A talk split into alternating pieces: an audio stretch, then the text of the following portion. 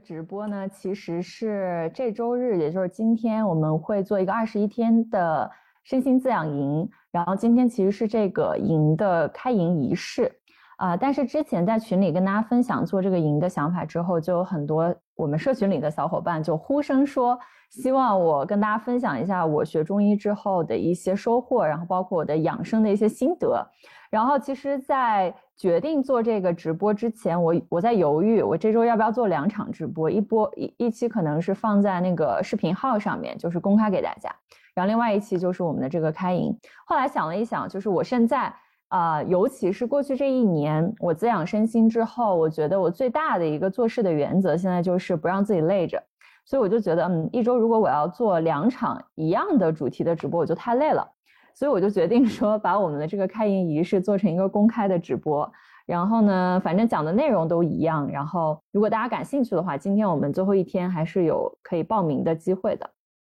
然后，想想先跟大家聊一聊，为什么想要做这个主题啊？就是为什么想要做这个身心滋养营？我觉得这个其实是我过去这一年走在自我成长或者进化这个旅程上最大的一个。变化，而且是在我可能过去八九年自我探索的这个经历中，我觉得对我来说是有转折意义上的一个变化。就是相信大家关注我的内容应该也有一段时间了。我我觉得大家可能在一开始我们去了解、探索自己，或者说我想要对我的生命有一个更为深刻的认知，我对我为什么要来到这里，然后我究竟要用一个什么样的方式去生活，可能有一些形而上的一些疑问。然后呢，我们可能会去看书，对吧？然后我们可能会去学习很多很有智慧的人的教导。那对我来说也是一样的。我觉得我在去年之前，我其实前面在走的阶段，呃，可以分为两个。一个呢，就是从这种经典的书籍，然后从哲学、从形而上的这种思辨入手，尝试想要去了解，哎，生命的意义到底是什么？那我怎么到底去认识我自己？啊，我怎么样走在这样一个不断的去探索的更深，我的生命真实的那个真相是什么样的这样一个路上？但是你走着走着，你就会发现会有一个问题，这个问题就是好像你听到了很多的道理，甚至你也可以用语言、用文字把这些东西表达出来，对吧？就像我每次写文章的时候，都会跟大家讲很多我自己的一些体会，包括我阅读出来的一些文字，但你很快就会发现说这些。道理或者这些形而上的一些思维啊、思辨的这些观点，并不能直接的去转化为你在生活中实际的经验。就你会发现说，哎，好像我是懂得了我要爱自己，我要把自己的感受放在第一位。但是我在生命中，或者说我在真实的生活中，我似乎很难做到。我在遇到问题的时候，我还是会下意识的去忽略我自己身体的感受，去忽略我的感受，对吧？然后呢，你可能就会觉得说，嗯，那我需要在滚滚红尘中去真实的经历和修炼。那其实我们在每一天的生活中都在经历很多的事情，去帮助我们看到自己。所以，其实，在过去这几年的时间里，我都觉得我是在逐渐放下语言对我的一种，它可以说是帮助，也可以说是一种限制。因为语言它很多时候其实对我们去认识这个世界，它可能在最开始是有一种助力的，但它逐渐你会意识到它是一种限制，就是好像我过一遍脑子，我听到了这个道理，我我只要去呃能够把这个话说出来。然后我就似乎已经做到了，但是其实从知道到能做到，从心到你的身中间有非常非常非常非常长的一段距离，所以这个也是我自己走在这个路上，我逐渐意识到了，嗯，好像不怎么落地。这也是很多人吐槽，就你们搞身心灵的呀，然后你们做这些自我探索或者搞心理的这些人，不太落地，好像总是在用语言去探讨一些问题。那其实我觉得这是一个客观存在的一个一个障碍，或者说你走在这条路上一定会遇到的一个问题，就是我到底怎么把我知道的东西转化成我的一个行动。然后呢，在去年我迎来了我的这样一个转化的节点，这个节点的开始就是我真正的从我的身体，包括我的内心，就是从我的身心入手，找到了一个向下扎根的路径。就怎么去描述这种感觉呢？我觉得在这之前，我虽然说是慢慢的从自己的思维或者思辨头脑落回到我的心，慢慢学会去倾听我的内心和直觉，但其实，嗯，我觉得在这个过程中，你还是能感觉到你所有的能量。今天我们会讲到很多中医里面的一些词汇，或者说中医里面的一些哲学，你所有的气和能量都是在上面的，就是你能感受到，比如说我现在在讲这个课。然后呢，大家可能在听这个课，如果你有对自己身体能量的一个感知，你会发现你的气都是在上面的，因为当你去说话的时候，尤其是无意识的说话，当你去思维的时候，尤其是无意识的思维的时候，你的能量一定是在这里，就是我们讲的气浮于上，气浮在上面。所以我学中医之后发现，其实我就是老师典型说的那种气散在外面，气浮于上的人。嗯，尤其是我在上海工作的那段时间，就是我在上海呃工作了那几年，然后又是做咨询，那咨询每天就是坐在这儿，又不运动，然后每天气就浮在这儿，然后那段时间就觉得，哎呀，身体也不好，睡得也不好，然后吃的也不好，然后每天都是在进行脑力运动。嗯，其实我觉得这个不仅仅是我个人的一个经历，我觉得应该是现在现代人的生活的一种常态。啊，就是我们现在几乎所有，尤其是关注我的这群人，我觉得大家很少有做真正体力劳动的，可能大多数都是做脑力劳动的。那每天你可能起床就是去办公室，然后从办公室从早做到晚，你的身体是没有被你感知和运用到的。然后呢，你每天工作的时候在用脑子，工作完回到家里，你可能觉得很疲惫，你希望能够去让自己放松，但是因为你跟你的身体没有产生一个真实的链接。所以你所有想要去放松、想要去探索自我、想要去疗愈自我的工作都在这里进行，全部都在上面，这就产生了一个问题。这个问题就是你的生命并没有真正向下扎根，你的生命还是一个浮于表面上，就像一个没有根的花，浮在那个湖面一样，它是没有根的。风一吹，这个花可能就走掉了，它就在这个湖里乱转。所以这个是。我在相当长一段时间感受到的我的一个状态，也是在社群里面，我有时候经常看大家可能会发一些自己，啊生活中的问题呀，这些疑问在社群里面。然后其实你会发现很多的问题是头脑的问题，它是一个头脑想象出来的问题，它和你真实的身体的经验和感受是没有关系的，可以这样说。啊，如果你能够跟自己的身体去连接和感受，你会发现很多问题对你来说不再是一个需要去用语言去讨论的一个问题，因为你的感知是切切实实、直直接接、明明白白的在告诉你你想要什么，什么是你真正需要的。所以，这是我们从我自己身上和从我身边这一群人身上，我看到大家会有一个问题，就是我们太多的对自我的探索停留在头脑层面，呃，然后停留在头脑层面会有一个问题，就是你会开始去扮演一个理想自我的角色。你可能知道说，嗯，我要不评判，不能发脾气，然后我需要去向内观察我的情绪。但是如果这些没有你在身体层面的行动和做到的话，它就变成了一个你去追逐的一个理想自我的面具，而这个面具它会反过来去压抑那个真实的你自己，也就是跟你的身心连接的那个真正的你自己。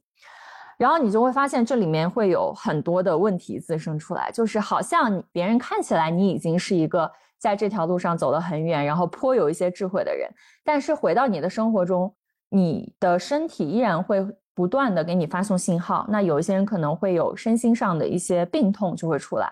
有一些人他可能就会觉得没有能量啊，对生活没有激情，没有力量，没有这种生命力去做自己想做的事情。所以这就回到了我做这个东西的做这个营的初心，就是我觉得一切探索的前提是你首先把你的生命力滋养好，一切尤其是向内探索的前提是你先把你的身心状态调整好、滋养好，你才有能量去做所谓的探索、做所谓的改变。呃，昨天上午我在给大家上那个创造力的课程。然后呢，就是因为我们这个课程已经进行到第六周了，就有一些人就反映出来，他们最近会有很多的情绪和疲惫。然后我就跟大家说，一方面是因为最近的天象，就是最近这个大的环境的动荡很大，所以大家疲惫啊、混乱啊都很正常。还有一个我觉得比较重要的问题，其实就是你自己的能量不够啊，因为我们现在在春天啊，应该已经到了晚春了，就五月六号就已经立夏了。那春天其实是一个生发的季节，如果你的阳气不够啊，你的推你的阳气推动不了你生发出来，你就会呈现出一种能量不够、被邪气困住的这样一个感觉。那当一个人能量不足，包括他的生命力不足的时候，他你可以想象这个人是什么样的状态？比如说，嗯，我们会常讲一些可能在抑郁状态的人，比如说我，我曾经就经历过抑郁的状态。那其实你在抑郁的状态，你会明显的感受到你没有能量做任何事情，你不是悲伤，你你甚至都不是痛苦，你就是没有能量，没有生命力，好像你看这个世界就是灰茫茫的一片，然后每天早上起来呢，其实你想想你你想去下床吃一顿饭，你都会觉得非常的困难，那出门就可能更困难了，所以其实像抑郁这样的一种状态，在中医里面，它也是一个身心的一个失调的一个问题。就是你身体的能量不够，然后带动了你心里有一些情绪或者未被处理的压抑已久的问题，它就会导致一个人的生命力没有办法生发出来，没有办法去有能量做任何自己想做的事情。嗯，所以总结一下，就是我觉得生命力是非常重要的一件事情啊。否则的话，如果你没有这个能量，没有这个生命力，你所有一切的运动其实是没有一个基础的物质条件，包括精神力量的一个支持的，啊，所以我们会发现有一些人，比如说我吧，就很多人会问我说，哎，你为什么有那么多的力量或者内在力量去面对很多，比如说进化进化的这个过程中你遇到的一些阻碍呀，然后课题呀，其实坦白讲，我觉得很大一部分原因来自于我的生命力。就是当我的身心能量足够的时候，当一个人他身心状态非常的平稳，然后非常的健康，非常的放松的时候，他自然就有那种来自内在很深的力量，能够让他去面对生活带给他的各种挑战和问题，而且会有很多的力量去抵御外在的这些影响、不好的影响和邪气啊，比如说我们最近讲的这个愤怒的情绪。你会发现，一个很难发出愤怒的人，其实他本身自己的阳气是不够的。如果你本身能量是够的，就像我们去想象动这个大草原里，比如说我今年七月要去非洲，比如说这个呃非洲大草原上的狮子，你想象一下，这个狮群里面，如果这个狮子它是没能量、病殃殃的，然后有一个其他的什么动物来攻击它。这个狮子它有没有能量去反击，或者说有没有能量去捍卫自己的这个领地和边界。啊，有没有能量？那肯定是没有能量的，对吧？那肯定是谁想咬它一口就可以，就就可以被打到。但如果这个狮子它本身能量是足够的，它是非常有生命力的，它生命是蓬勃的，然后力量是很充盈的。那如果有人或者说有动物敢去攻击它，它肯定会在那个当下就去反击，然后去捍卫它的这个领地。其实我们有时候会。怎么说呢？我觉得很多时候我们在城市，尤其是现在我们都是很发达的大城市里生活久了，我们跟自然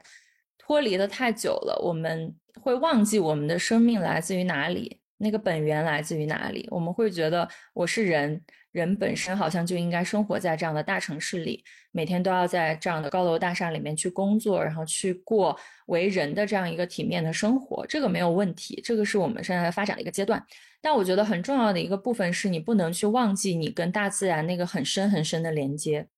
和你其实来自于大自然，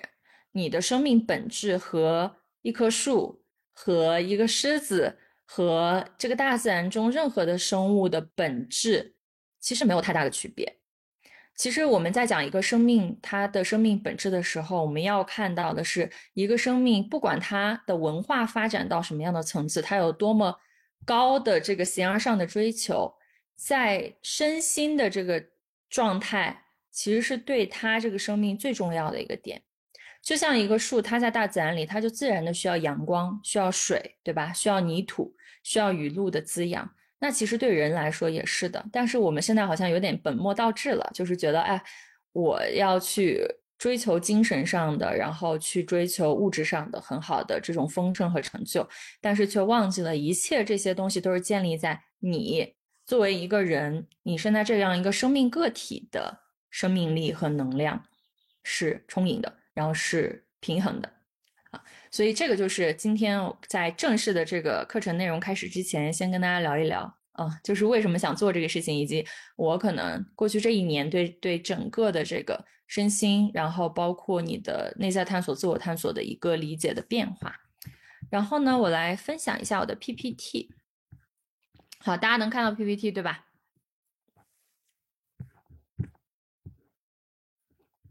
能看到吗？扣个一，给我说一下。好，好的。那我们今天是身心滋养营的第一节课，然后这节课我主要会从经典中医的角度来跟大家讲一讲生命力是从哪里来的，我们怎么去看待生命力。因为在提到生命力的时候，呃，其实这个词也是一个比较抽象的词，比较玄的词。比如说，当我们在大街上我们看到一个美女的时候，你会发现，哎，好像大家都很美，但是美的感觉不一样。有的人呢，他可能是外形很美，他化妆很漂亮，他穿衣服很漂亮，他身材很好。但是这个人呢，他可能给你的感觉就是没有能量。你会觉得可能跟他在一起，你的那个就是整个身身体就没有能量，然后身体的可能就是压压的，然后没有活力和没有那种动能和创造力去创造一个自己很想要的生活。但是有的美女，比如说她可能长相。不是我们传统意义上会认识的那种，就是浓眉大眼，然后长得非常标致的一个女生。但是你在她身边，你就觉得特别开心，你就觉得你的生命能量真的有被滋养到了，你觉得你你浑身可能的能量都在被提升和生发。其实这中间的一个差异就是生命力。生命力呢，到底怎么去理解生命力？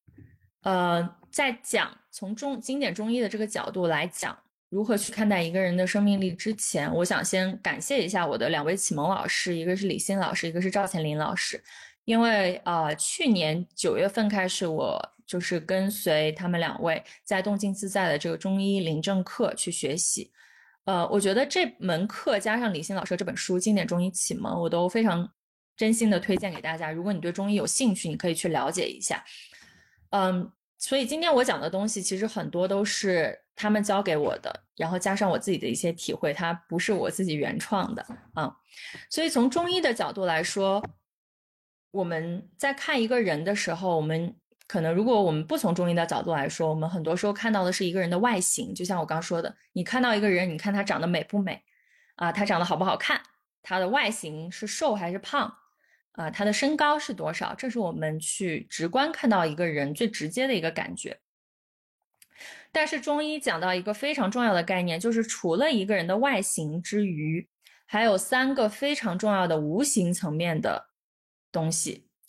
这个东西呢，就叫做精气神儿。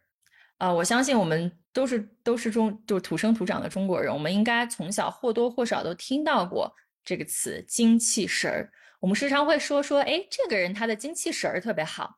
然后呢，或者有一些人他可能颓废了，你会说，哎，这个人连精气神儿都没有了。然后精气神儿呢，我们很多时候把这三个字是放在一起去讲的，但其实在中医里面，精。气和神，它们分别代表了一个生命体在无形层面、无形的这个层面，它不同层次的生命的展现。怎么去理解精气神呢？其实我想邀请大家在尝试给它一个定义之前，你先去感受一下这个词，因为我们在中医里面很多时候去谈的是感受。当你看到“精”这个词的时候，它给你的感受是怎么样的？啊，比如说你现在看着我，看着看在看着视频里的我，你能够感受到严小静这个人，她的精是她这个无形生命无形层面的哪个部分？然后包括气，我们很多时候在讲气，比如说我们传统文化里面会讲气功，会讲炼精化气。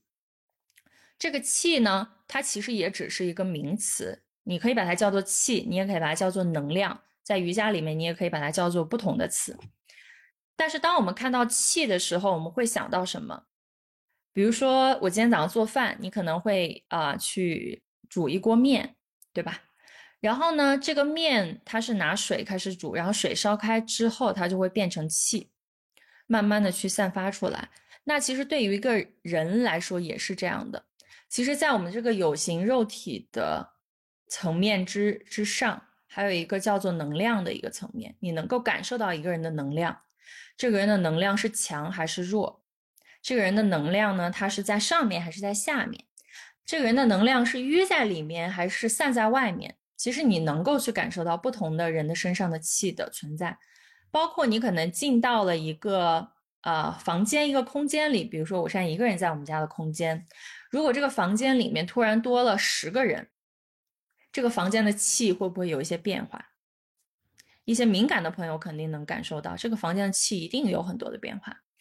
然后呢，如果这个房间不仅仅有十个人，如果我是像去啊天安门广场，一下子有成千上万个人、几千个人在天安门广场，你去再感受一下那个气，它和你一个人独处在一个空间的这个能量场是非常不一样的。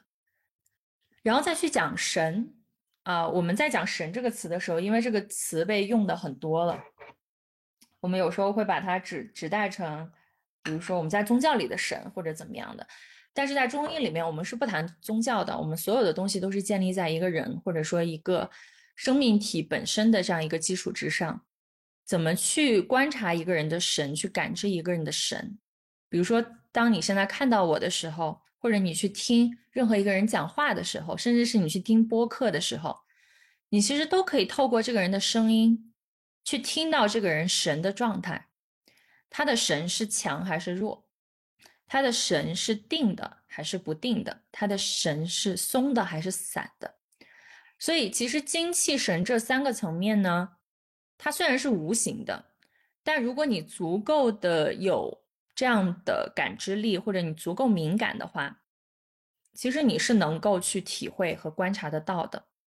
啊，当然这个是需要一定的身心训练，比如说如果有打坐啊、站桩啊，或者说本身体质就比较敏感的朋友，你会比较容易能够感受到这些，呃，如果是不太敏感的朋友，其实你通过一定的这种我刚刚讲的静坐的训练，也能够慢慢去打开自己感知力的这个层面，而感知力其实我觉得是。我们这个课程，包括如果你想去接触中医，中间非常重要的一个能力，什么叫做感知？感知就是不依托于你的头脑的分析、逻辑的判断，来自于你身体直接给你的一种直觉性的反应。就像当你碰到一个人的时候，你就能感受到，哎，这个人，我跟这个人在一起，我舒不舒服？我是紧张的，还是放松的？比如说我今天我在喝我今天早上煮的煮了一点药啊，就煮了一点陈皮啊、茯苓啊，因为我这两天就是有一点干，就是流通的不是很好。那我在喝这个东西的时候，它给我身体的感知是热的还是凉的啊？是很流通的、舒服的，还是有一点燥的、淤在那里的？这个感知呢，其实每一个人生来就有，每一个人生来就有这种和天地。交流互感的能力，只不过可能在我们现在的生活过程中，我们不太强调这个部分了。我们会更多的强调思维层面上的一些工作啊，和这个层面的能力的运转。但感知力，我觉得是一个人幸福感很重要的一个来源。就是好像你在大自然里看到一朵花，你就会感知到它的那个美，然后你就会觉得好幸福。像我现在感受到阳光在我身上，然后是一种非常温暖柔和的。这样一种光线和温度，我也会觉得啊，好幸福。嗯，所以如果你觉得有时候觉得自己麻木了，或者说你感受不到很多的东西的时候，我会建议大家去尝试多去大自然里走一走，去打开自己的感知力，因为只有你感知到的，才是真正的那个属于你的那部分的真实。如果你没有感知到，今天可能听我说什么是精气神儿，你可能还是觉得它是一个虚拟的存在。就你会觉得，哎，我咋感受不到呢？对吧？然后呢，我想跟大家分享《黄帝内经》的这一段话。嗯，我在学习中医之后，我就买了一套《黄帝内经》来看，然后来读这个古书的过程中，我觉得真的是受益匪浅，就是非常非常多的收获。嗯，就我非常的惊讶于一个可能几千年前的古书。为什么能够把生命的基本真相和自然的和生命的基本运作规律用如此简洁、如此精确的语言，而且是有逻辑的语言去解释的这么清楚？比如说这段话啊，他讲了什么是精气神儿，什么是魂魄，什么是心，什么是意，什么是志，什么是思，什么是虑，什么是智，它之间是有一些逻辑的传递的关系的。在我们读这段话的时候，不用尝试用现代汉语去翻译它，你只需要去感受这段话带给你的那种能量。比如说，他说：“故生之来谓之精，两精相搏谓之神，随神往来者谓之魂，并精而出者谓之魄。所以任物者谓之心，心所有意谓之意，意之所存谓之志，而志之存变谓之思，因思而远目谓之虑，因虑而处物谓之智。”我觉得这段话不需要我去翻译，啊，大家在读的过程中，你能够感受到他所讲的什么是精，什么是神，什么是魂，什么是魄，其实他们之间都有一个相传递的一个逻辑关系的。或者从一个更高的维度来说，所谓的精气神，它其实是一个层面的东西，它是一体的。只不过就像我们会用一些模型，会用一些 framework，比如说我们经常讲咨询里的 framework 去看这个世界。我们可能就会把它拆分成几个层次，那为的是帮帮助我们更好的去观察和理解。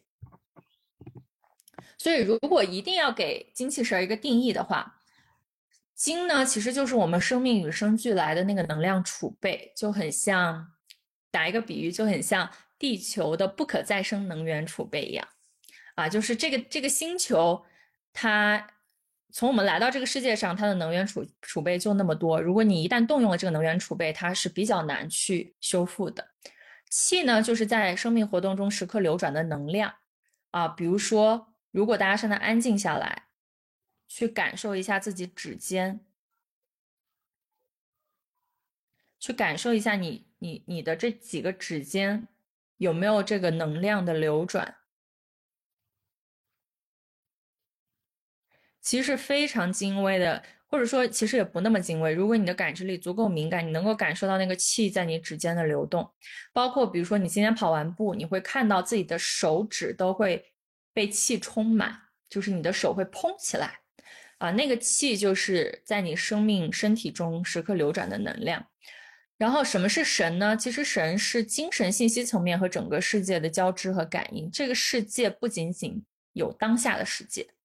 还有过去的世界，我们家族的，呃，整个过去已经曾经在这个星球上生活过的人，还有包括未来的，就是整个，如果你把时间这个维度拿掉的话，其实神的这个交流，它是不仅仅是在这个当下的，它是一个非常广博的，在信息精神层面的一种交互。有时候我们可能会看一些古书，大家会提到一些巫的概念，就比如说以前呃就是要祭祀呀，然后跟天地沟通啊。现在我们很多时候会觉得是迷信啊，但是其实我觉得这个是古人的智慧。古人的智慧就是他们会顺应这个天时地利，他们会顺应整个天地的能量变化啊，所以呢，他们会去跟天地的这样一个信息交流互感。当他们感应到了，比如说我们现在。呃，看到一些地方地震，我们现在是地震发生了之后，我们才能知道，或者地震发生前十几秒我们才能知道。但是可能对于古代的一些巫，或者说有跟天地交流沟通的能能力的这些人来说，他们可以提前预知这件事情，然后去通知他们部落里的人提前离开这个地方就可以了。所以这个是很多时候我们现在会污名化这些我们看不到的东西，但是我觉得有一个观点很重要，就是。你看不到不代表它不存在，只是你还没有能力去真正的感应和理解它，所以要有一份敬畏之心啊，我觉得这个是很重要的。然后呢，才是我们这个物质世界的存在，就是我们的形儿，比如说我的这个手机的形儿，然后我今天穿什么衣服，我用什么样的颜色的头发。我的身体是怎么样的？这些其实已经是最后一步了，就是最后表层了。所以，我们商大会发现说，很多时候你能关注到你的身体是你的形已经出现问题了。比如说，呃，你月经不调，你的月经不准时，或者说你身体出现了一些比较大的疾病了，已经得了癌症或者得了一些恶性肿瘤。但是，其实，在中医的这个体系，经典中医的体系里。嗯，我一个病它一定不是突然发生的，一定是在你长期、长年累月的生活习惯中，你的精气神早就已经有了一些偏离，偏离了那个平常的那个平衡的状态，然后才会慢慢的展现在你有形的物质层面。我举一个例子啊，比如说有时候我们会讲一些身心的疾病，尤其是有一些皮肤病。嗯，我会，因为我小时候是有这种慢性，有一些慢性皮肤病的，就我每年到某一个季节都会过敏，好像我吃一些东西，我就老是身上会长一些疹子。然后呢，我身边也有一些朋友，他们也是得过这种慢性皮肤病的，比如说牛皮癣啊，或者说呃有一些湿疹，就每年好像都会出这样的问题。当我们谈到这些问题的时候，你可能一开始你会归因说，是不是因为我吃了什么，所以我会怎么怎么样？是不是我怎么怎么样，所以怎么怎么样？但其实，在这个表浅的逻辑关系背后，你的身体是一个巨大的系统。你，你在这个有形的这个层面展现出来的东西，它一定是你已经在相当长一段时间，首先是你的神可能出现了问题，比如说你在精神上长期压抑自己，长期去压抑自己的感受，压抑自己的情绪。才有可能导致你在能量或者气这个层面的不流通，就是今天你有一个情绪，这个情绪它并没有流走，它被你压抑在你的心里或者说你的身体里，它又会造成一个堵塞。这个堵塞它可能开始就一点点，但是就像那个垃圾桶或者那个管道，如果你一直堵、一直堵、一直堵，堵的东西多了之后。它就会慢慢的从里面散到表面，也就是呈现在你皮肤表面的这些过敏啊，或者说一些皮肤病的这样的一个问题。所以这是中医的一个我觉得非常广博、非常美妙的一个看待生命的观念。就是对于中医来说，人的生命不只有它的形体这个层面的东西，它还有背后你在精神信息层面的一些东西，你在能量层面的一些东西，包括你在精。你在一开始能量储备的这个层面的一些东西，所以我们会说，在中在经典中医看来，什么是生命力呢？生命就是一个人的精气神儿啊，形不在这个范围里面，因为如果一个人的精气神儿饱满，他的形不会有很大问题的。生命力就是一个人的精气神儿，所以我们要滋养什么呢？我们要滋养的也是一个人的精气神儿，我们要滋养的不是一个局部。不是我今天头痛医头，脚痛医脚，我今天胳膊干燥，我多抹点身体乳就行了，或者说我今天月经不调，我吃点什么红枣、枸杞、桂圆就行了。它不是这个层面的东西，它一定是一个整体观，是一个非常宏大的一个叙事，它不仅仅关乎于你这个生命体自己本身，呃，你的精气神的状况，也包括整个大的环境、大的格局。整个大的你所在的这片土壤上，所有人的精气神，包括天地的这样一个能量交互，也会给每一个人的精气神带来很大的影响。呃，比如说之前我老跟大家讲说，敏感的人他能感受到月相对自己情绪的影响，就你会发现每次到满月之前，你都很容易有情绪上面的冲突，啊，比如说你会跟人吵架，然后你会有很多情绪上的问题。会有很多情绪上的排解，那是因为满月的能量，你去感受一下那个满月，当月亮变得饱满的时候，它带给人阴性的情绪的那个层次能量的冲击。然后再比如说每一年每每每个月的初一，也就是我们新月的那个时候，那月亮刚刚换了一个星座，然后刚刚换了一个周期，它带给你的是那种像春天一样蓬然的生命力。你可能会有新的计划，会有一些新的想法，会有一些新的能量补充进来。这个就是我们会说的，一个人他不是一个孤立的存在。呃，你所在的环境、小的环境、大的环境，包括整个地球的能量和环境，都会对一个个体的精气神和他的状态产生很大的影响。所以，我们很多时候要有这样的一个大局观。有有时候你可能不是因为你怎么了，所以你心情不好，或者你状态不好，可能真的就是因为最近月相不怎么好，或者真的就是最近呃地球的能量很混乱。前阵子比如说冥王星换座啊，那几天你就很容易能量混乱。所以要有这样的一个观念，你就不会那么过多的去责备自己。哎呀，是不是我太矫情了？是不是我的我我有问题，或者怎么怎么样的？不，其实很多时候不是你的问题。啊，而是这个大环境，它就是在这样的一个阶段。好，那我们怎么样去滋养自己的生命力呢？很简单的一个事情，今天只讲一个点，就是从你的观察开始。从观察开始，如果你没有观察的这样一个习惯和能力，你无从谈起，你可以去滋养自己的生命力。一切都是在你能够去观察到的基础上。你才有可能去在这个当下去调整。比如说，我想问一下大家，你有多久没有去观察自己大小便的频率和情况了？你有多久没有观察每天早上起来你睡醒的时候，你的神的状态是清晰的，还是混乱的，还是那种闷闷的不清醒的？你有多久没有观察过你吃完每一顿饭？你肠胃包括你身体的感受，以及你有多久没有观察过，在你跟不同的人交流，在你在不同的空间活动的时候，你当下的那个感受和你内心真实的想法，有吗？大家可以在评论区敲给我。有人有人每天都能做到吗？这些点，还是说你已经很久都没有观察过自己了？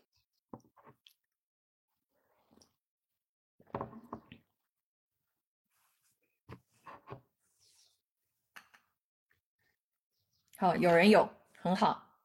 对，如果你有观察的这个习惯就太好了。转瞬即逝给扑灭了，很久没观察了，有观察一部分。嗯，戴安娜在上我们那个创造力的课，然后包括在社群里面，我也经常会提醒大家去观察。嗯，对，所以观察是第一步，也非常重要。对，基基本上只有情绪能量低的时候会观察，因为你状态不好嘛。呃，我觉得这一点是需要提醒大家的，就是不仅仅是情绪能量低的时候要去观察，包括你觉得自己能量很高的时候也要去观察，因为能量高的时候，往往是你耗散自己的能量而不自知的时候，因为你觉得自己能量很高嘛，你好像有很多力气、很多能量可以去用，包括像我现在讲课，我也在观察我身体的感受，我也会去调整一下我的坐姿，给自己加水。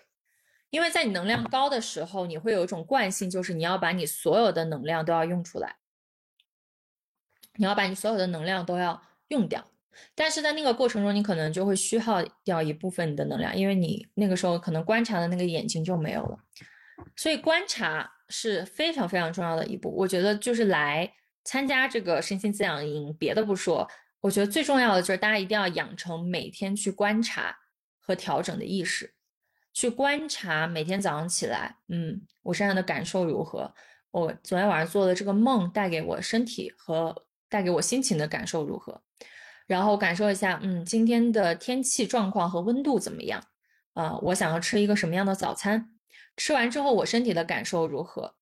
然后呢，我去上班，上班的路上去到办公室，接触到这些人，接受到了一些工作，啊，对这些工作，然后对这些人，我的感受如何？哪些是我想要的？哪些是我不想要的？你在一整天的时候都要去去观察，不仅仅要去观察你的情绪，尤其是对身体的观察，因为情绪很多时候你会很容易用你的头脑去解释，比如说我现在觉得我很烦躁。啊，你就很快说，哎呀，我觉得我好烦躁，可能是因为什么什么什么，可能是什么原生家庭对我的影响，可能是今天，呃，谁做了一件事情让我不爽。但很多时候你的情绪可能就是来自于你身体不舒服。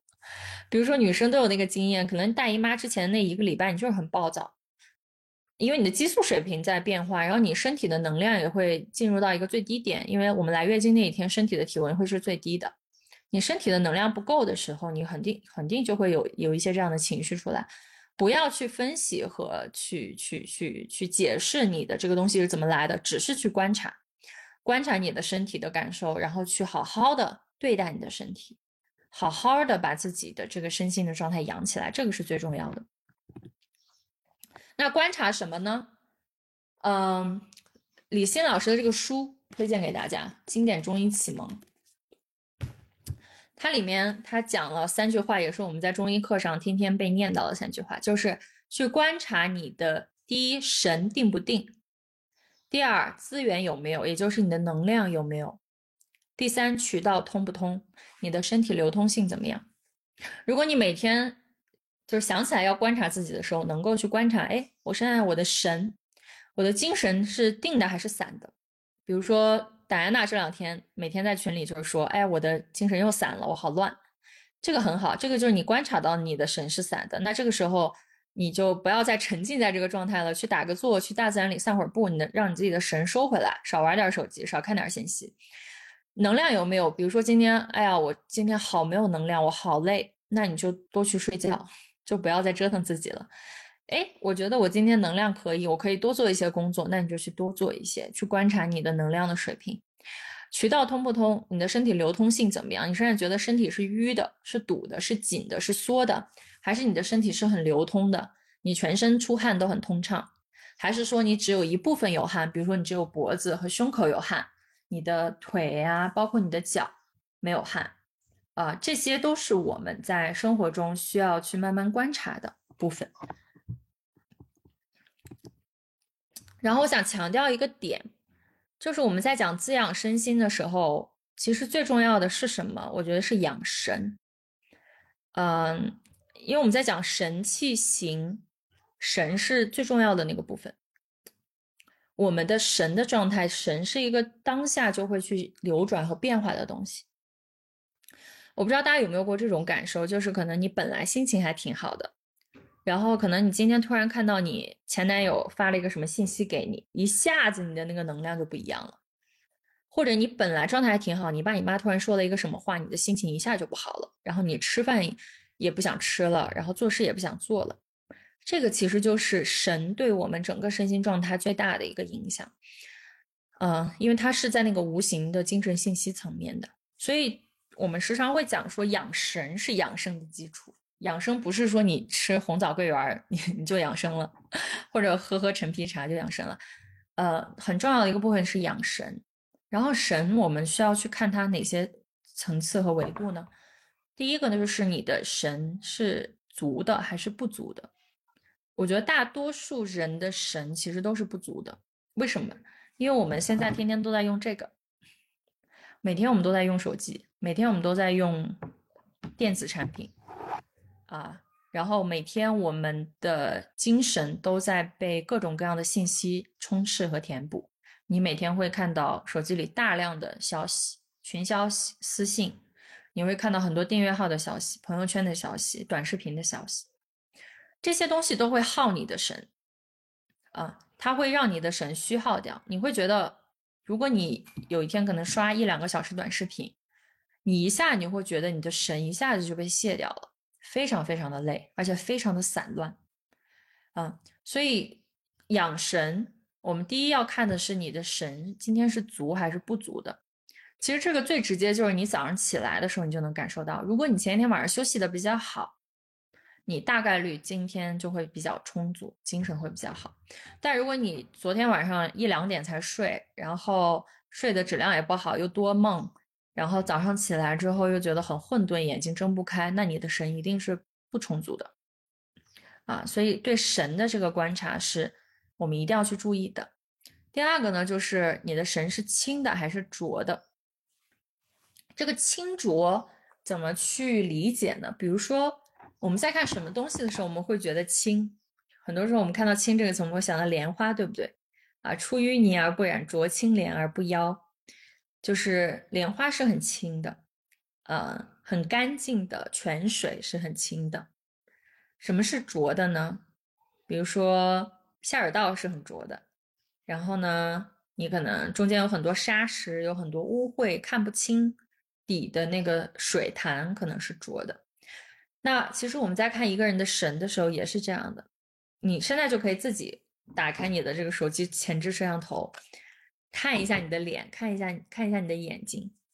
啊。我们在看神的时候，很重要就是看一个人的眼睛，你看他的眼睛是清澈的还是污秽的？眼睛是直接反映我们一个人的心神的一个状态的一个窗口。我之前记得发过一个照片，就是在小红书和那个微博上，就是我那段时间练金刚功，可能练了三个多月，然后就有人在下面评言评论说你的眼神好清澈啊，怎么做到的？啊，你看大家就能够注意到说一个人的眼神是不是清澈的？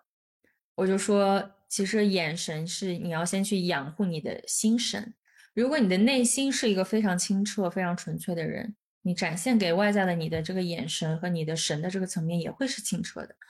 啊，如果一个人天天乌内心都是乌七八糟的，每天都在想一些很很很乱七八糟的东西，那他的眼神一定是浊的，也一定是不清晰的。思雨说从来不敢原相机看自己，没事，从今天开始你必须要习惯原相机看自己，啊，我们这个未来二十一天每天都会要求大家每天 n 次原相机看自己，去观察自己。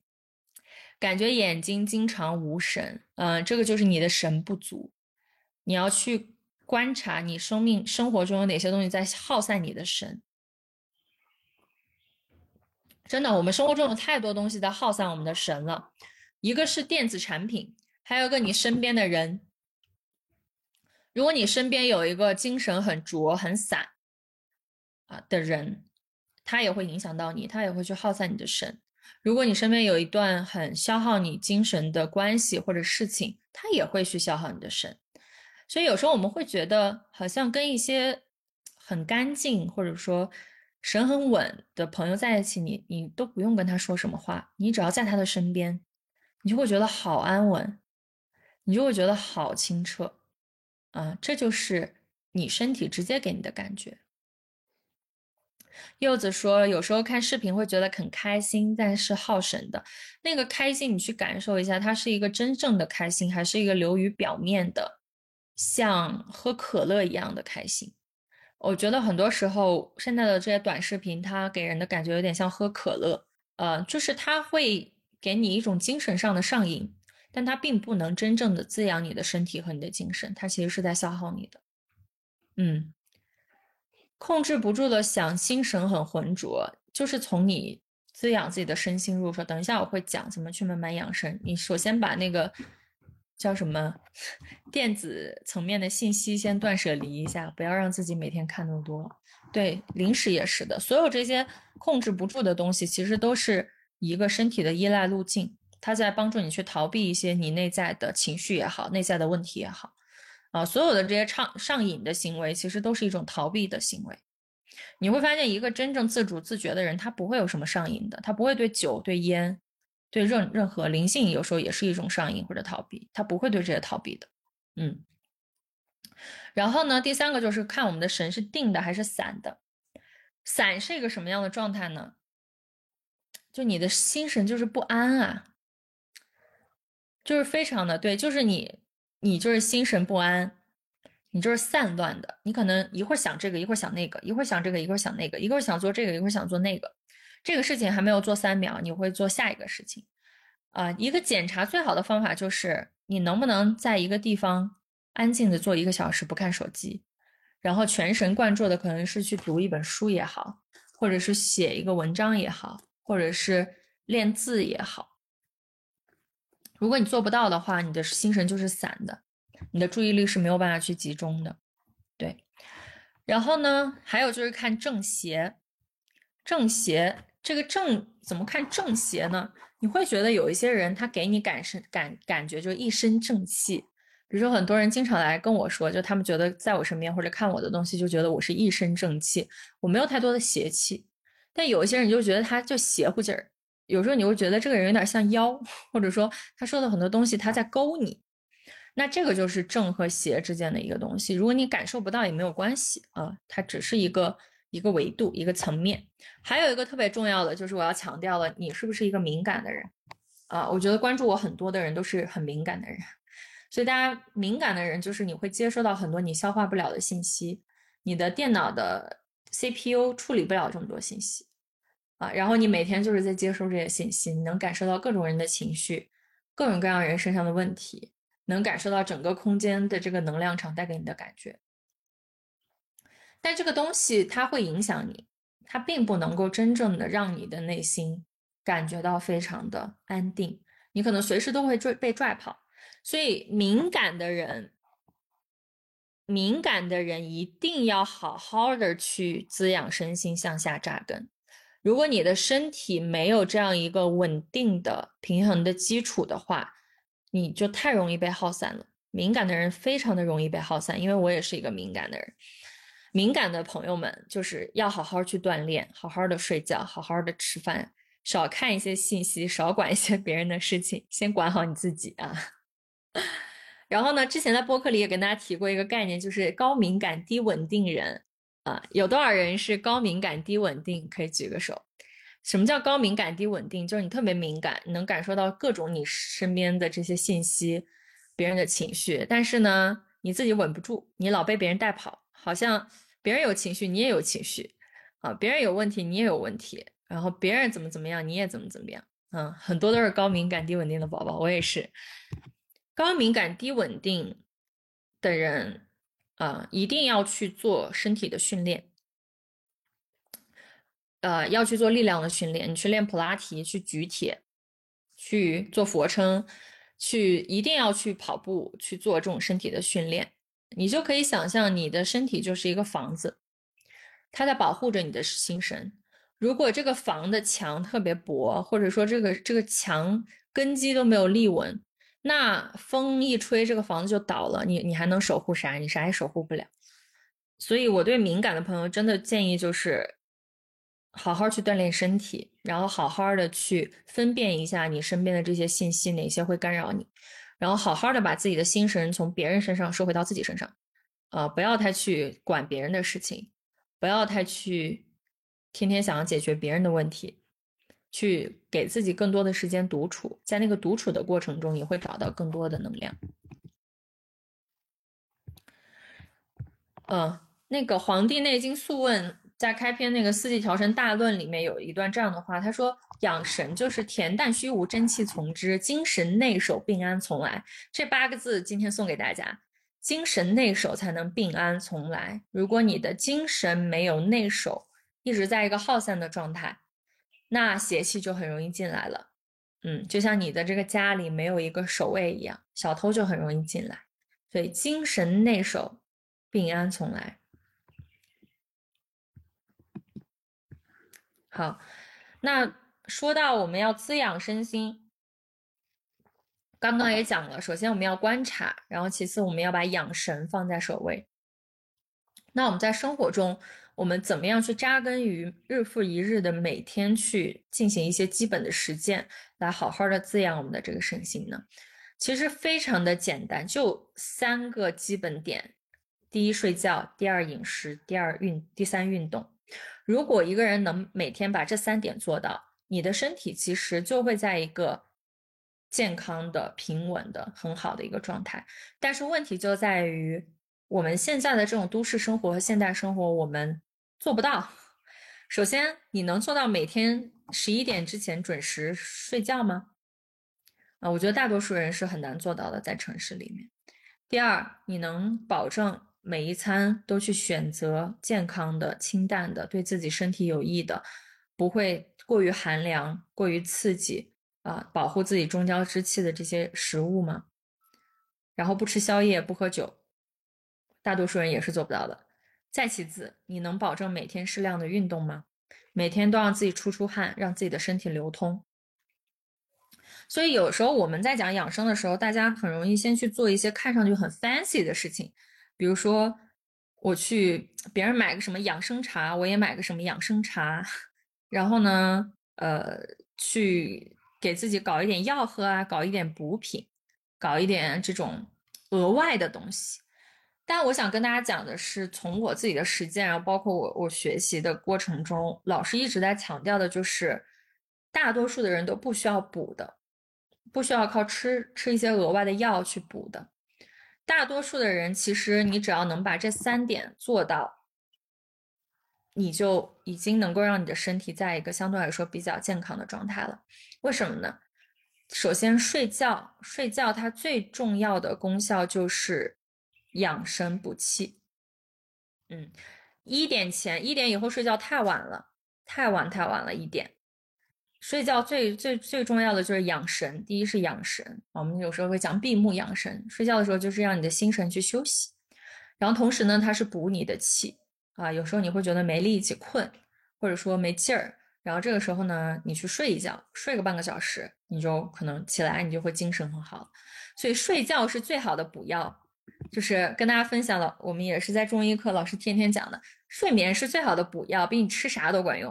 运动是最好的流通药，啊，比你吃啥都管用。所以，当你虚的时候，你觉得自己没力气、没能量，你就去好好睡觉；当你能量好一点了，你觉得自己淤不流通，然后你就去好好运动。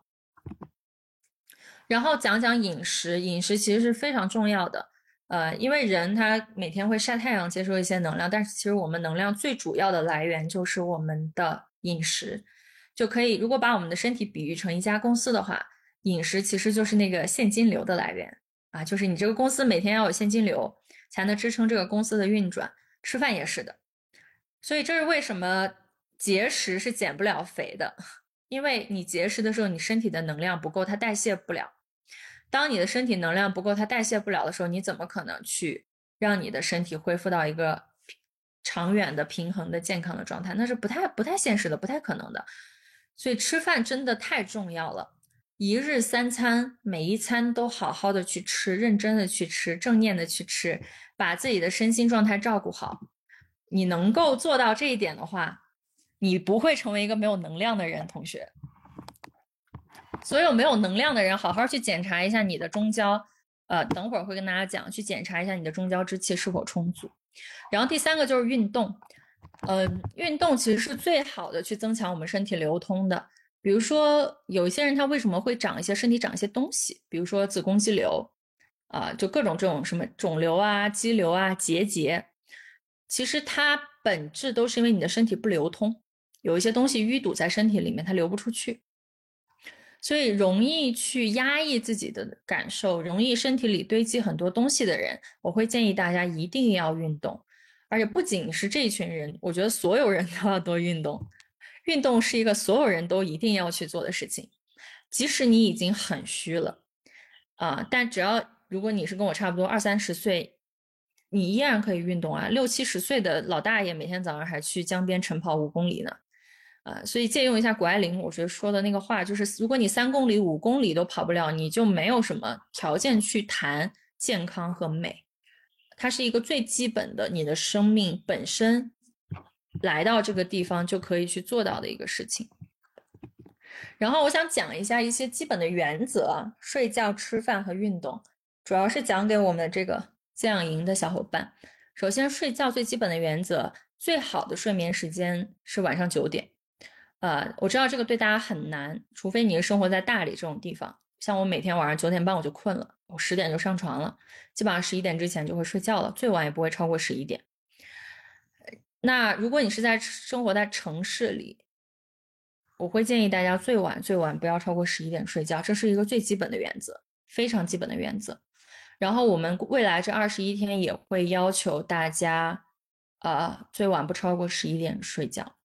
呃，即使你长期做不到这二十一天，我也建议大家能够尽量可以做到这一点，去给你的身体一个调整的时间。因为你可以早起，如果你十点十一点睡，你早上六点就会醒。像我最近就六点多就会醒，然后我不到七点就会去找我的推拿师。嗯，其实你会发现早起之后，你的精神状态，包括你的工作效率都会提高很多。这个我觉得我不用多讲，大家都知道。啊，早睡早起是很重要的一个点，但是为什么你做不到呢？为什么你做不到呢？因为你对你的身体健康还没有那么重视。如果你能把自己的身体健康放在最重要、首要的那个位置，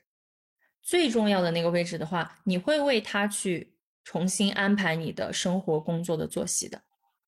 啊，像我以前在肯锡的时候。我们那个时候加班很凶，对吧？有一些项目可能要到晚上两三点。但是在我入职差不多快一年的时候，我就跟我所有的项目上说：“我说我十点半要关电脑，我十一点要上床睡觉的。嗯，如果你有工作，你可以留言给我，我第二天早上可以一大早起来看，但是我不会去熬夜的。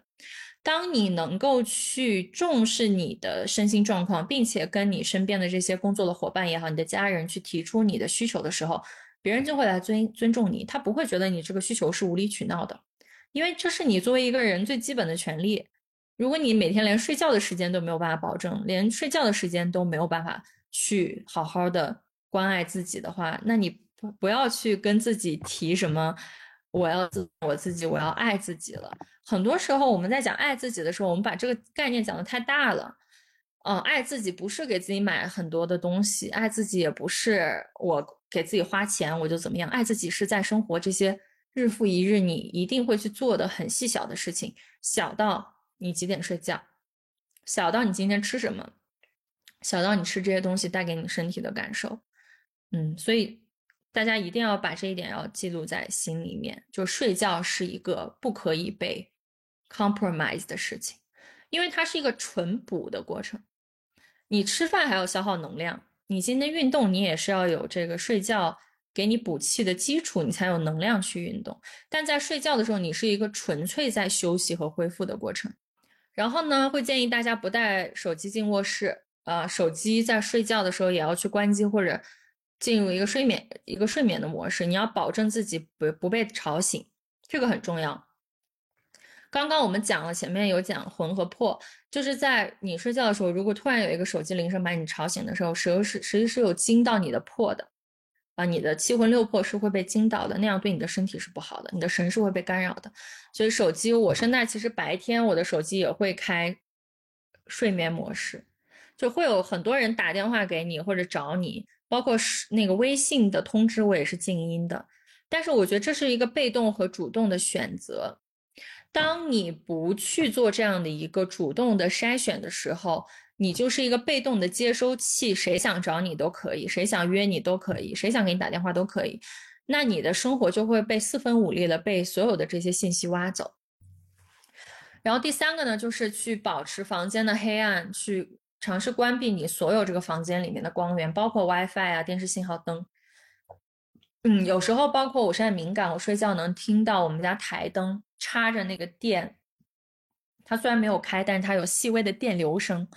把这些声音源和电源都要关掉，去保证你的睡觉是在一个很舒服、很舒服的状态。嗯，所以睡觉是最重要的啊。然后呢，刚大家有问到一些关于失眠啊、多梦的问题啊，跟大家分享一些从中医来看，就是睡觉质量低下的一个可能的原因。我之前也有相当长一段时间有过失眠，就是在四年前一九年的时候，我失眠过大半年。我那个时候是失眠，就是很难入睡加早醒，啊，很难就是睡到一觉睡到早上七点，我可能四五四点多就会醒了。嗯，那这些问题其实它都是有一些解释的。首先，失眠，我们先讲一下睡觉是一个什么样的过程。当一个人白天在外面进行了各种生理活动。然后当晚上浮上来的时候，你觉得这个人他是要继续去开还是合回来呢？他肯定是合回来的，他需要去休息，对吧？那到了晚上也是我们阳气要进入阴血的一个过程，就是我们要把自己的气和降回来，然后去好好的休息。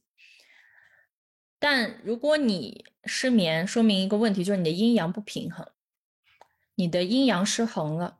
可能是你白天开的太过了。我们现在的工作很容易让我们白天开的太过，像我以前那种每天要打十个会议电话，然后晚上就是从早上九点工作到晚上十点的，那你一定是开散太过的。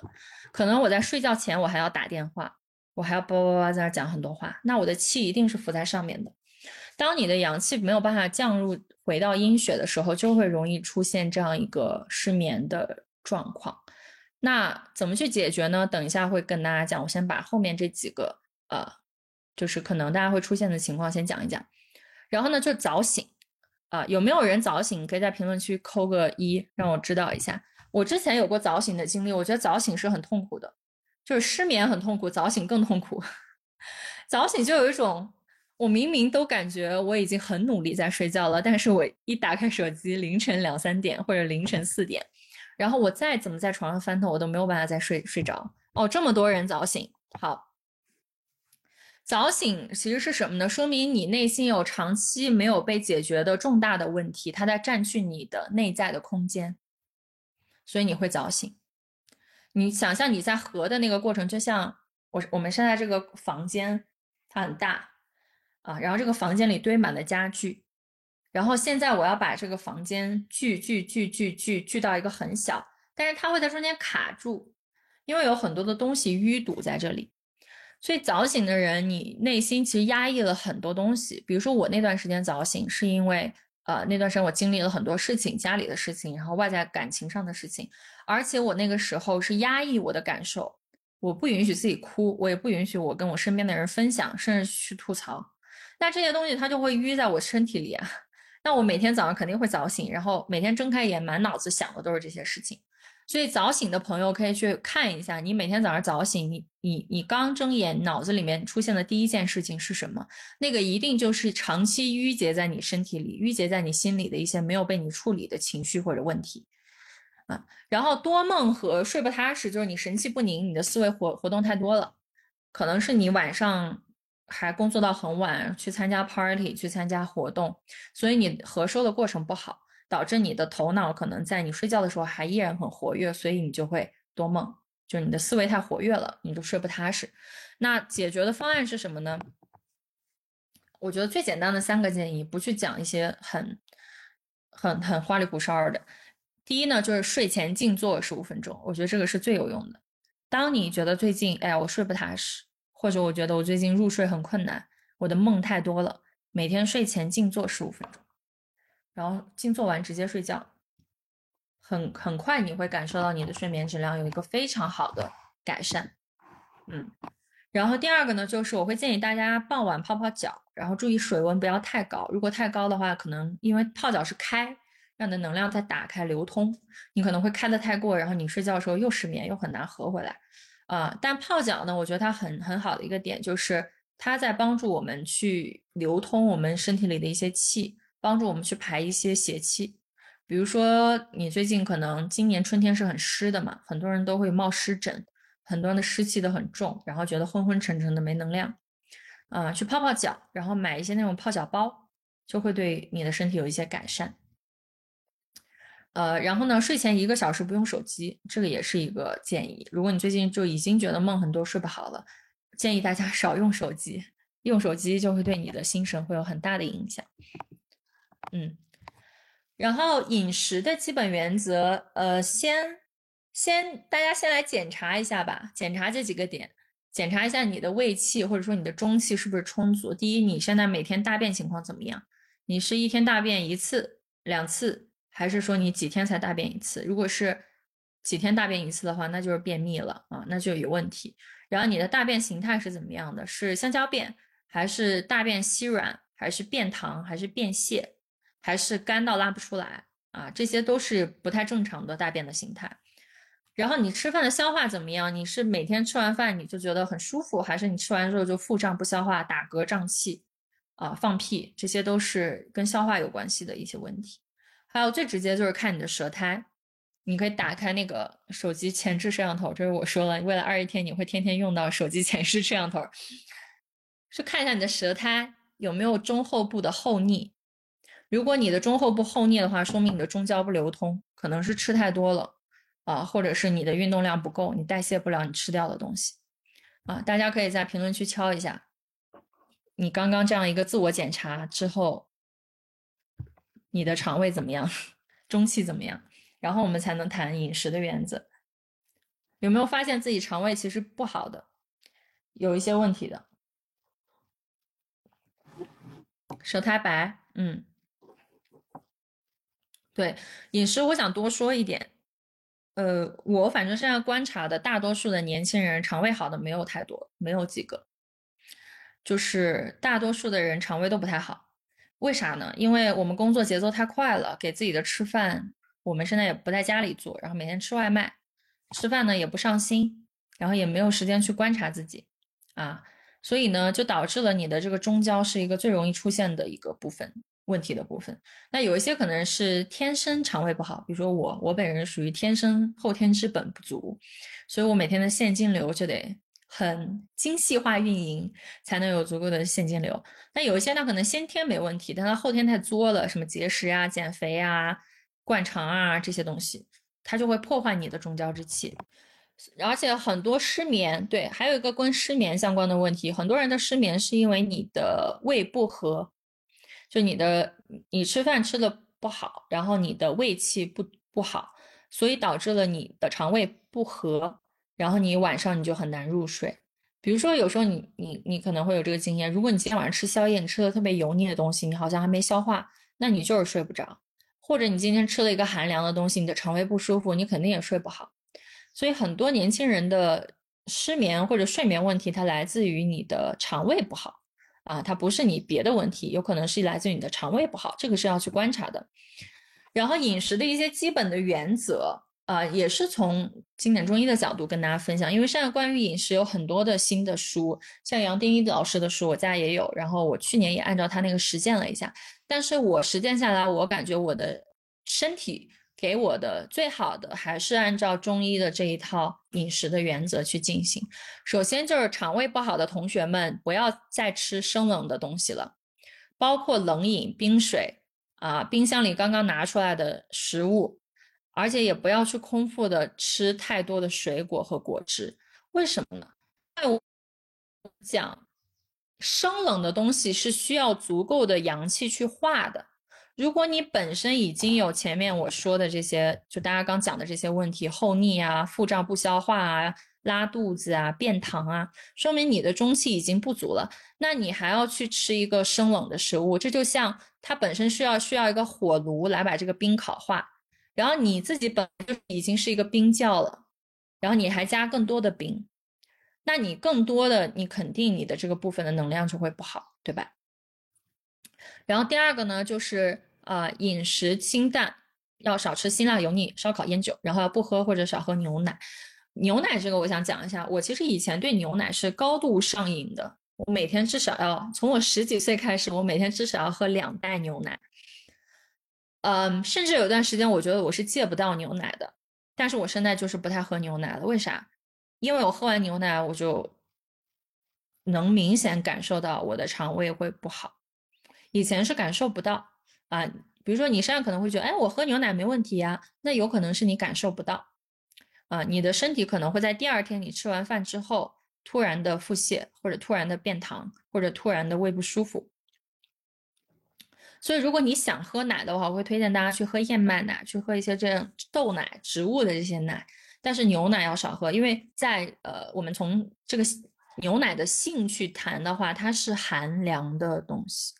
它其实跟你前面喝冷饮什么没有太大区别，它的性是寒凉的，哪怕你喝的是温牛奶，但它不改变你的性。这个是啊，我觉得在中医里面很有意思的一个点，就是一个东西它不仅仅有它的味道，你你你，比如说它你喝它是甜的还是酸的，它还有它的性，它有它温热寒凉的那个部分啊，这个是我觉得非常非常有意思的一个点。然后呢，就是有条件的。朋友建议大家尽量在家里做饭，我过去这两周，因为我在大理这边就是自己找了一个房子，然后我基本上每天都自己做做饭。我明显能够看到，当我自己做饭之后，我舌苔的变化。我以前是舌苔很容易就是厚腻的，就是我很难去消化一些东西，尤其是我在外面吃的时候。但是我这两周天天在家里做饭，我的舌苔就我每天的观察没有再厚腻过。因为你自己做饭，你能够去掌握你用的东西的品质，包括它加盐啊、加调料的多少，包括你也能够去控制说，哎，我今天吃完这个东西，我身体的感受怎么样？我们要不要换一个东西去吃？所以有条件的啊，就建议大家去家里做饭；没条件的，那你就就点外卖吧，点那种干净一点的，那也没办法。嗯，好，有人说如何感知胃气？这个下节课我会给大家讲，就是下周日的课程，我会跟大家讲一些临证的一些思路，因为需要大家去更深入的去观察自己。但这节课先不不讲这个了，讲太多了啊。然后运动啊，运动太重要了，因为我们现在真的是太缺乏运动了。我这次过年回家看我奶奶的时候，我捏她的手，我就惊叹于她身体真的很好。因为他就是可能在他三四十岁以前，他都是每天要下下地里种地的。你想象一个每天都在晒着太阳、面朝黄土背朝天晒地的，就是种地的人，他的体质和我们现在每天坐在办公室里吹空调的体质，那真的是天差地别。所以他现在基也就是已经七十多岁了，但他的手是非常厚的，比我的手要厚得多啊。所以运动是很重要的。如果你现在就是每天还要去上班，一定要给自己充足的时间去运动。那运动有一些基本的原则，第一个呢，就是要它要建立在你吃好睡好的前提下，尤其是一些比较虚的朋友，在你比较虚的情况下，要睡饱吃好，然后呢，每天去要有一定的运动量，而且尽可能是可以出汗的运动。如果你只是做瑜伽，啊，比如说比较像阴瑜伽这种比较静的瑜伽，然后站桩啊、静坐这些偏静的运动是不够的。你至少要有一样在日常中长期去坚持的偏开的，然后强度比较大的运动，比如说慢跑啊、爬山啊、打球啊，就各种球类，篮球、网球、羽毛球，一定是能够出汗的这些运动。然后呢，我会建议大家去选一个你喜欢的运动，长期去去做。而且尽可能这个运动是要跟自己的呼吸连接比较紧密的全身的运动，啊，如果你不知道你要做什么，我会建议大家就去跑步，因为跑步就是一个非常简单的全身的运动，啊，任何人都可以跑步，只要你有双腿，你就可以跑步，你不需要去准备什么球拍啊，准备什么篮球啊，去请个教练你才能跑步，所以没有太多的理由不去不去做运动，像今天。我跟大家讲完课，我下午就会去海边跑步，因为我呃上一次运动是周三做了普拉提，然后呢这两天我平时的运动只有散步，就是散步到全身出汗。但我觉得我今天需要去做一些偏开一些的运动，让我的身体流通一下，我就会有意识的这样给自己安排。什么时候跑步好一点？呃，肯定还是建议大家在天黑之前，因为天黑了就是 again 回到我们那个阴阳的变化，你晚上就是要合了。然后你晚上如果大半夜十点去跑步，你想想你回来肯定睡不好，所以会建议大家去早上。早上如果你要上班的话，就早上去跑，太阳刚刚出来跑步的时候可以吸一些阳气，这样是非常好的。